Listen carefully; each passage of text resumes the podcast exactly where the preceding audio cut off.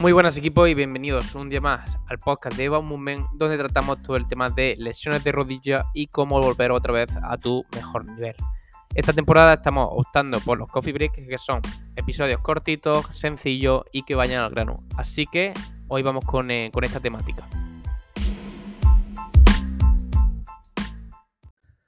En el podcast de hoy vamos a hablar un poco de la historia de Baumovement y qué es, por así decirlo, Baumovement, ¿vale? Es verdad que, el nombre es un poquito difícil de, pronunciar. Desde que lo monté siempre mis amigos me han dicho que lo tendría que cambiar, que no tenía gancho, pero bueno, ya después de llevar cuatro años con el nombre no se, no se puede cambiar, ¿vale? Que uno, a nivel de lo que es la empresa, al final la idea era acompañar a gente que se había lesionado la rodilla, en este caso ligamento cruzado anterior, menisco, condromalacia, etcétera, ya que eh, yo lo viví en mi casa hace unos años, ¿vale? Porque mi hermano tuvo la famosa triada y eh, cuando estaba yo en la carrera, pues no tenía ni idea de lo que era esa lesión. Entonces, poco a poco, de verle, pues cómo le limitó, eh, que, estaba bastante perdido durante el proceso, que iba de repente a unas sesiones bastante pasivas, llegaba a casa, no sabía lo que tenía que hacer, lo que sí tenía que hacer, no sabía si lo que hacía estaba mal hecho, si le iba a perjudicar, etcétera. Entonces, como que vi que, esa persona que se lesionaba el ligamento cruzado anterior, el menisco, etcétera, como que se encontraba bastante perdida durante la recuperación. Entonces era como, hostia, es que no tiene ningún guía, por así decirlo, que le acompañe entre el proceso, que le vaya diciendo qué tiene que hacer, qué no tiene que hacer, cuándo lo tiene que hacer, etcétera. Y ya empecé ahí a cuadrar un poquito en la cabeza diciendo, hostia, y si me formo un poquito sobre esta lesión y empiezo a darle bastante caña.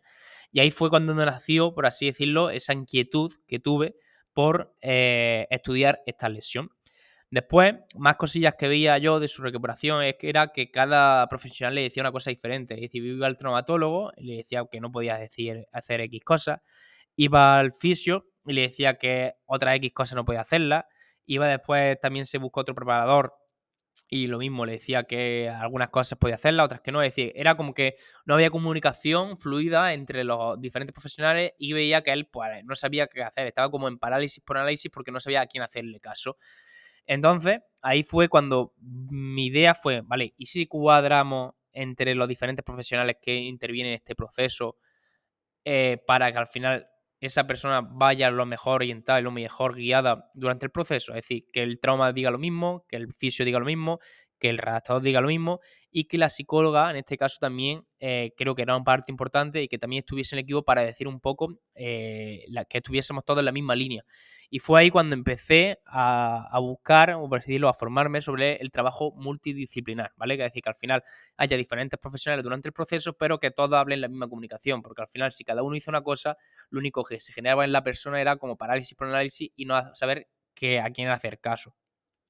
Después, conforme han ido, eh, han ido todos estos años pues, estudiando, etcétera, he visto también que muchas veces esa parte de desinformación eh, viene porque la gente se ha dejado actualizar. Es decir, Antiguamente se decía que el ligamento cruzado, que el menisco no era capaz de, adaptarse, que la sentadilla a 90 grados era mala, que el impacto en una lesión de menisco lo teníamos que prohibir sí o sí.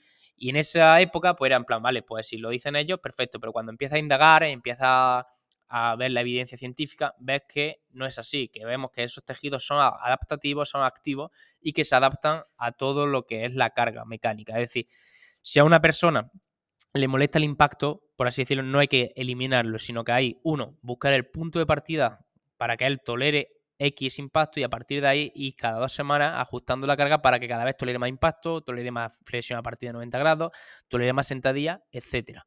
¿Vale?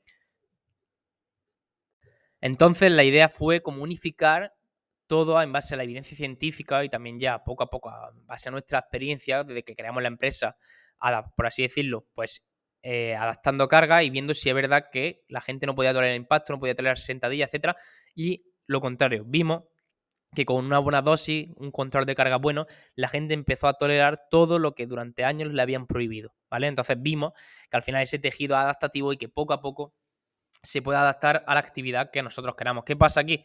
Que normalmente el fallo común es que la gente dice, hostia, me molesta el impacto, pues me tiro un mes y pico sin hacer nada y de repente me puedo ir a la montaña a hacer una rutita de 7 kilómetros. Entonces ese impacto aumenta, por así decirlo, está por encima de nuestra capacidad y por eso se resiente. O en este caso la sentadilla, si yo de repente llevo tres meses sin ponerme una sentadilla profunda y ahora el primer día cojo y me pongo una barra con 10 kilos a cada lado, cuando me ponga ahí me va a molestar. Ahora, si yo busco ejercicios que involucren esa flexión de rodilla, pero sin tanta carga a nivel de rodilla, voy a hacer que mi cerebro se adapte a ese movimiento y que poco a poco pueda incorporarlo, ¿vale? Entonces ya llevamos dos puntos. El primero, por el que nació Babume, fue que la gente se notaba bastante perdida en la recuperación y eran como recuperaciones muy pasivas, es decir, de corriente, eh, movilidad pasiva, 10-15 eh, minutos de luz infrarroja, cuando a nivel de evidencia científica no hay ninguna guía clínica que respalde eso. Al final, todas las guías clínicas, cuando buscamos en cualquier base de datos científica, en PubMed, Journal American Sport,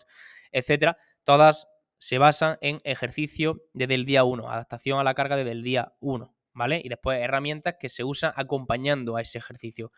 Punto número dos era que cada profesional te decía una cosa diferente y muchas veces también es porque al final muchas veces se quieren lucrar. Por eso, incluso escuchéis este podcast, no os quedéis tampoco con mi opinión. Al final, mi opinión solo es basada en lo que es la evidencia científica que llevo durante todos estos años leyendo y la experiencia después de estar varios años trabajando con lesiones de rodillas. Pero al final, lo importante es siempre que dudéis y busquéis eh, creer en lo que vosotros deis más confianza, ¿vale? Pero lo dicho, muchas veces veía que al final cada uno te decía un mensaje diferente como para llevarlo a tu terreno y o por que, estaban desactualizados en ese sentido y son frases que se han dicho toda la vida y se siguen instaurando en la sociedad sin reflexionar de verdad si son totalmente ciertas, ¿vale? Y punto número tres, veía que, cuando iba a algún sitio le mandaban una tabla de ejercicios que le decían, venga, haz estos ejercicios y no le decían ninguna progresión, etcétera. Es decir, se tiraba mejor, eh, en este caso mi hermano, haciendo una tabla de ejercicio un mes, pero sin carga, sin control de, intensidad, sin aumentar la dificultad cada dos semanas. Es decir, le daban una hoja y a lo mejor llegaba al mes y le daban otros cuatro o cinco ejercicios, pero es decir, no había ninguna gestión de carga, de cuánto peso, cuántas repeticiones, cuántas series, cuál es la siguiente intensidad, etcétera. Y al final veía que había gente que le daban el mismo papel a gente que tenía 18, 19 años que a gente que tenía 50 años, cuando no preguntaban ni ni el estado de, ni el estado de la lesión, ni la experiencia que tiene el entrenamiento, ni cuál era su objetivo, etcétera. Eran como que se habían instaurado ciertas guías, ciertas páginas eh, durante estos años y se la daban a todo el mundo igual, cuando veía que eso al final es un fallo bastante garrafal, por así decirlo. Imaginemos, si yo durante las primeras tres semanas ya consigo la extensión completa, no voy a seguir haciendo el ejercicio de extender completo, porque ya la he conseguido. Ya voy a tener que avanzar hacia ejercicios que involucren esta extensión completa de forma global. Por poner otro ejemplo, si yo soy capaz de hacer una sentadilla con 20 kilos, ¿vale? Pues la idea va a ser progresar o meter más kilos o pasar, por ejemplo, a una zancada para trabajar en asimétrico y reducir esas asimetrías que se dan entre piernas. Al final la idea es que cada X semanas se vayan cambiando los ejercicios para que cada vez se vaya eh, aumentando esa capacidad o aumentando esa variabilidad para que esa rodilla se adapte a la máxima a los máximos estímulos posibles, ¿vale? Para que al final esa persona se vuelva cada vez más fuerte y la recuperación vaya en las mejores condiciones, ya que es una recuperación que el porcentaje de recaída se habla entre el 20 y el 40, es decir, cada dos o cuatro personas de cada 10 recaen, es decir, es bastante alto el porcentaje de recaída, diría, de las lesiones de las que más, ¿vale? Entonces, es importante hacer una buena recuperación y no eh, quedarnos con los mismos ejercicios durante X meses, porque al final ahí no estamos produciendo ninguna adaptación en el cuerpo ni nos estamos adaptando para que esa rodilla se vuelva más fuerte. Y parte 4 es que la gente no valora el proceso. Es decir, normalmente me encuentro gente que no sabe en qué fase está, que no sabe lo siguiente que tiene que hacer, que no sabe cuándo empezar a correr. Es decir, me encuentro gente perdida en este proceso porque no le han indicado eh, lo que tiene que ir haciendo en cada, en, cada, en cada fase, por así decirlo. Entonces, aquí lo importante no es lo típico de empiezo a correr a los tres meses, empiezo a meterme con el equipo a los seis meses, sino seguir ciertos criterios de fuerza para saber si nosotros podemos hacer eso. Ponemos un ejemplo. En vez de vas a correr al tercer mes, vamos a ver lo que tú has hecho en esos tres meses. ¿Has hecho un trabajo de fuerza tanto bilateral? ¿Has hecho trabajo asimétrico? ¿Tienes la fuerza una pierna, por ejemplo, para levantarte y levantarte de una silla una pierna? Sí, vale, pues entonces si tenemos buenos criterios de fuerza, vamos a empezar a probarlo, ¿vale? ¿A mostrar el impacto? Sí, vale, pues empezamos. Pero la gente no, la gente, venga, vengo al mes 3, no pregunto ni lo que ha estado haciendo durante esos tres meses, que normalmente son cosas bastante pobres de intensidad, y empezamos a hacer cosas que no las tolero. Entonces ahí vienen las molestias, vienen los resentimientos, viene la inflamación, etc. Entonces lo importante es basar todo en criterios de fuerza, en establecerlo por fases, que en este caso son cuatro fases, Fase 1, pues recuperar la movilidad, extensión, flexión, la marcha, vale, pum, la hemos recuperado, vale, pasamos a fase 2, fase 2, criterios de fuerza, trabajar bilateral, 60 días con peso, pues zancada, zancada isométrica, búlgara, eh, peso muerto, peso muerto en la pierna, tema de aductor, tema de iniciación a la pliometría, para que nosotros generemos cierta adaptación en esa rodilla y se, vuelvan, eh, se vuelva lo más adaptativa posible y se vuelva lo más fuerte posible para que se pueda encontrar. Si yo he ido tolerando todo eso soy capaz ya, por así decirlo, de que mi pierna derecha como la izquierda tenga menos asimetría, vale, pues entonces poco a poco puedo pasar a la fase 3. ¿Qué vale la fase 3? Vale, pues ya estoy corriendo, empiezo a meter más carga en el entrenamiento de fuerza, empiezo a darle más caña al trabajo en el lateral, empiezo a meter los pequeños cambios de dirección, etcétera.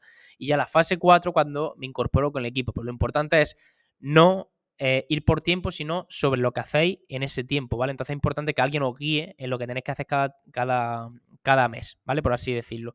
Y después que os testé de vez en cuando para ver un poco esa progresión. Es decir, si vosotros no han hecho ni un test durante los ocho meses de, vale, vamos a ver a nivel de fuerza de cuádriceps cómo estamos, vamos a nivel de isquio cómo estamos, a nivel de salto, si lo toleras, vamos a ver un poco si eres capaz de amortiguar, etcétera. Si no son capaces de valorar eso, es muy difícil al final que vamos, por así decirlo, como con los ojos cerrados, los ojos tapados, y no sabemos si vamos bien en esa recuperación pero sobre todo que al final cada dos semanas tenga esa progresión de ejercicios, que cada dos semanas se cambien los ejercicios para que se aumente la intensidad, se aumente la dificultad y esa rodilla cada vez se pueda ir adaptando a diferentes estímulos, diferentes cargas, para que cuando se vuelva a incorporar al deporte sea lo más resiliente, por así decirlo, ¿vale? Para que al final ese riesgo de recaída se minimice lo máximo posible. ¿Se puede prevenir el riesgo de lesión de LCA? No, no se puede prevenir porque al final hay más de mil factores que influyen, pero sí se pueden reducir muchísimo las posibilidades. Y al final, cuanto más las reduzcamos, pues mejor de cara a meternos en cualquier deporte, ¿vale? Entonces, uno, ¿qué debería tener tú? Perdón, modo ya resumen que llevo aquí hablando un rato. ¿Qué debería tener tu recuperación sí o sí si te quieres recuperar bien? Uno, que tengas una progresión de carga cada dos semanas, ¿vale? Cada dos, tres semanas que se vayan cambiando los ejercicios, las cargas para que cada vez te vaya haciendo más fuerte. Punto número dos, que sepa el porqué de hacer del por qué hacer las cosas, que no sea en plan, bueno, en este me, meto, no, sino que sepas por qué está en este punto, que sepas cuántas fases hay, que sepas qué se hace en cada fase, para que tú vayas viendo un poco en el proceso cómo está. Y punto número tres, sobre todo, que esta es la parte que más destaca la gente que está con nosotros, es el, contacto cercano y diario, ¿vale? Que al final todas las dudas que vayan surgiendo, todos los contratiempos que vayan surgiendo, se vayan adaptando conforme pase la semana, ¿vale? Para que al final no sea, hago esto durante tres semanas, no, sino en función del control de carga que se haga, vamos adaptando los entrenos cada semana. Entonces, esos tres puntos eh, para mí son clave en una recuperación de LCA, menisco, condromalacia o lo que queramos.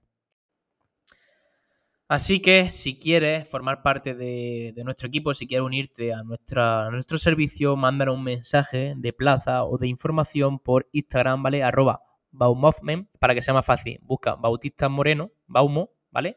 Y ya te saldrá. O David Baumovment. Y pregunta la información que te la darán sin compromiso e incluso te mandará un PDF explicando un poquito el programa por dentro.